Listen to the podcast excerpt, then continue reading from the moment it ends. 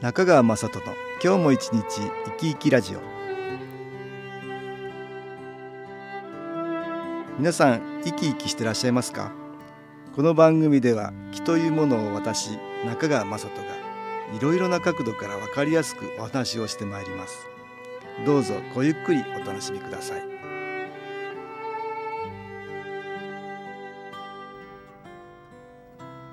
中川雅人の今日も一日生き生きラジオ。この番組は気のある生活あなたの気づきをサポートする株式会社 SAS がお送りします。おはようございます。株式会社 SAS の中川雅人です。今月は私が開催している気を高めるための気の合宿新機構研修講座で取り入れている気を高めるための生活方法についてお話ししています。今日は研修講座的生活のすすめ第3回目としてさらに3項目ほど解説したいと思いますので参考にしていただければと思います。その前にこの新機構研修講座についてちょっと説明しておきたいと思います。この講座は1990年私の父の夢の中に白ひげの老人が出てきてみんな気を出せるようになるから教えてあげなさいと言われて始めたものなんです。当時は1週間でしたが今では毎月3泊4日で8月は京都今月9月は13日から熊本県の阿蘇で来月10月は富士山のふもと富士吉田でと全国各地の宿泊施設をお借りして泊まりがけの合宿スタイルで行っています。この研修講座1990年からほぼ毎月開催してこれまでの23年で通算273回目の開催参加してくださった方は延べ人数で1万5,000人を超えました。若い方から8090代のお年を召した方まで研修施設近辺の地元の方さらにはその地に縁を感じて遠いところから参加してくださる方もいます。この新機構研修講座はたくさんの新機構の気のエネルギーを受けることで健康な体になったり明るい気持ちになるなど心の持ち方が変わっていくばかりではなく強力な磁石で釘が自家されるようにどんな人でも新機構の波動が記憶され気が出せるようになるというものなんです。十分に新機構の気のエネルギーを受けてもらうばかりではなくヨガの第一人者専任講師の辰村治先生によりヨガを利用しながら体の面から心や気のエネルギーを高めます。さらには講座中での毎日の生活を修行のような行法として捉え心を良い方向に向かわせるための講義もあります。私はこれまでお話してきましたが私たちを構成しているのは体心気のエネルギーという3つの要素です。そしてこの体心気の3つが相互に関係し合っているんです。例えば心がストレスで落ち込むと体の調子が悪くなるばかりか気のエネルギーも下がります。だから気を高めようと外からどんどん気のエネルギーを入れても体を悪くするようなことをしたり心が落ち込むようなことをすると思うように気は高まりません。ですから毎月やってる新機構研修講座は気を高めて周りの人に遅れるようにすることが目的ですがそのためには体や心も良い方向に向かわせる高めるようにする必要があるんですこの研修講座にはこれまで培ってきた数々のエッセンスが盛り込まれておりますがこの講座で行うようなことを毎日の生活に取り入れることで気が高まりやすいと思いますのでご紹介しているっていうわけです。その前に音楽に新機構のエネルギーを入れた CD 音機を聴いていただきましょう。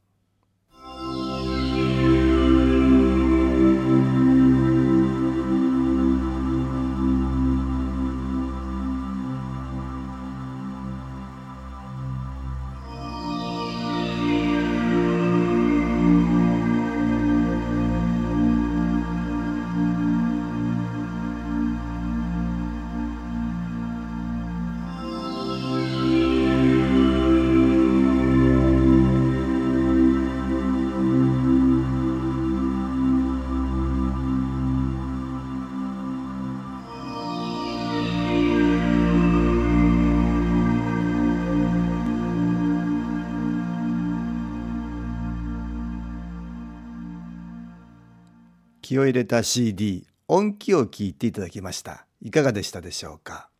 研修講座的生活の勧めとしてこれまで7つの項目をお話ししました。木グッズなどを使って気の環境を整える。清掃を心がけ周りを良い気の場にする。ニュースなどはほどほどに余計な情報を取りすぎない。スケジュールのない日を作る。早寝早起きをする。自然との交流を多くする笑う時間を作るということでした。第8番目に挙げたいことはありがたいと感じることを多くするっていうことです。以前にもお話ししましたが感謝の心はとても強いプラスの木です。ですからいろいろなことにありがたいと感謝できるとその度に自分の内側からプラスの気のエネルギーが湧き出てくるんです。毎日の生活の中にはたくさんの感謝できることがあふれているんですが実際はそれに慣れてしまっているのでなかなかありがたいとは思えないものなんです。何かを失って初めてそのありがたさに気がつくものです。例えば熱が出て寝込んで初めて日頃の健康がありがたいと感じるとか家族のありがたみがわかるといったことです。研修講座では良くないことがある前に積極的にありがたいことに気づいていこうということで生活をすべて業法とみなし感謝の対象にならないかっていう目線で生活するようにしているんです。例えば食事であればお金を払うんだから食材が手に入るのは当たり前と考えてしまえば感謝なんてなくなってしまうんですが一つ一つの食材も農家の人運んでくれる人売ってくれる人調理をしてくれる人そのような人がいないと絶対に口に入らないわけです。そんなことを少し考えてみるんです。寝ることも団体生活で枕が変われば普段とは違う緊張感で寝にくいということが最初はあるかもしれません。しかしその後緊張感が取れてよく寝られたとしましょう。その時に睡眠というものにも感謝する気持ちを持つようにするんです。そのように考えればトイレは感謝業法室です。大きな頼りも小さな頼りにも感謝の気持ちで用を足します。便秘つまり出なくなって初めて普通に出ることのありがたさに気がつくもんですがそうではなくて前もって感じておこうということなんです。第9番目に挙げたいのはいいとこ探しを習慣づけるっていうことです。私たちは日頃つい不平や不満思っても仕方がないようなネガティブなことを思い嫌だななんでこんなことしなくちゃいけないの疲れたななどなど時にはそんなことを口にしてしまいます。いかがでしょうか？気の観点から言えば自分の心と似たような波長を持つ気が外から入ってくるものです。つまりマイナスの心が多いとマイナスの気が入りやすくなりその影響でさらに心はマイナス方向に傾きやすくなるんですこのようなマイナスの連鎖から脱するには新機構の気を受けるということに加えて心の持ち方を少しでもプラスの方に向かわせるっていうことが必要です。いいとこ探しっていうのは文字通り身の回りに起こった良いこといいことを探して声に出してみるというものなんです。それは良かったですね。これが嬉しかった。楽しかった。これはありがたかった。などそういった良いことです。家族や職場友人との会話の中で良いところを見つけて言葉にすることでプラスの気が集まりやすくなり自分ばかりではなく周りの状況も自然に良い方向に変化させるんですさらに言葉にも言霊といってエネルギーがありますですからできるだけきれいな言葉美しい言葉プラスの言葉を使うようにして聞いていて嫌になったり気持ちが暗くなるようなネガティブな言葉を少なくするんです。また表面的な良いことばかりではなく一見マイナス的なことが会話の中で出てきたならそこから気づきを得ることで良い方向に変われるきっかけになるっていうものですからその視点を忘れずに話を聞きプラスの言葉を発していこうとすることなんです。第10番目には生活に音楽などを取り入れるっていうことです。研修講座では音感業法と称して音楽に親しむ時間を作っています。音楽や映画絵画などの芸術的なものはその作品を通して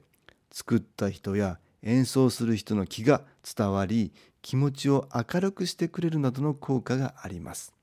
研修講座では新機構のエネルギーを十分に受けた講座の終盤にじっくりと音楽を聴くことで音や歌が心に浸透しやすくなり過去に体験したことなどの思い出とともにいろいろな気づきが得られたりします。生活の中でも音楽を聴く時間を少し取り入れるだけでいい気分転換になったりたまりがちなストレスを解放してくれたりするんです。家事など体を動かす仕事などには BGM として取り入れるのも有効ですしストレス発散としてカラオケに行くのもいいでしょう。さらに映画やテレビでも何かに感動したり共感して涙が出たりすることがあるもんです。そのようなことも気の観点からするとマイナスの気の浄化につながるものなんです。今日は3つの項目について紹介しました。研修講座的生活でお勧めできることはまだありますのでさらに続きは次回にしたいと思います。株式会社 SS は東京をはじめ札幌名古屋大阪福岡熊本沖縄と全国7カ所で営業しています。私は各地で無料体験会を開催しています。9月23日月曜日には東京池袋にある私どものセンターで開催します。中川雅人の「昨日お話と昨日体験」と題して開催する無料体験会です。新気候というこの気候に興味のある方は是非ご参加ください。ちょっと気候を体験してみたいという方体の調子が悪い方ストレスの多い方運が良くないなという方気が出せるようになる研修講座に興味のある方自分自身の気を変えるといろいろなことが変わります。そのきっかけにしていただけると幸いです。9月23日月曜日午後1時から4時までです。住所は豊島区東池袋1-30-6池袋の東口豊島区役所のすぐそばにあります。電話は東京03 03-3980-8328 3980-8328です。また SS のウェブサイトでもご案内しております。お気軽にお問い合わせください。お待ちしております。いかがでしたでしょうか？この番組はポッドキャスティングでパソコンからいつでも聞くことができます。SAS のウェブサイト www. 新機構 .com 新機構は SHINKIKO または FM 西東京のページからどうぞ中川雅人の今日も一日生き生きラジオこの番組は気のある生活あなたの気づきをサポートする株式会社 SAS がお送りしました。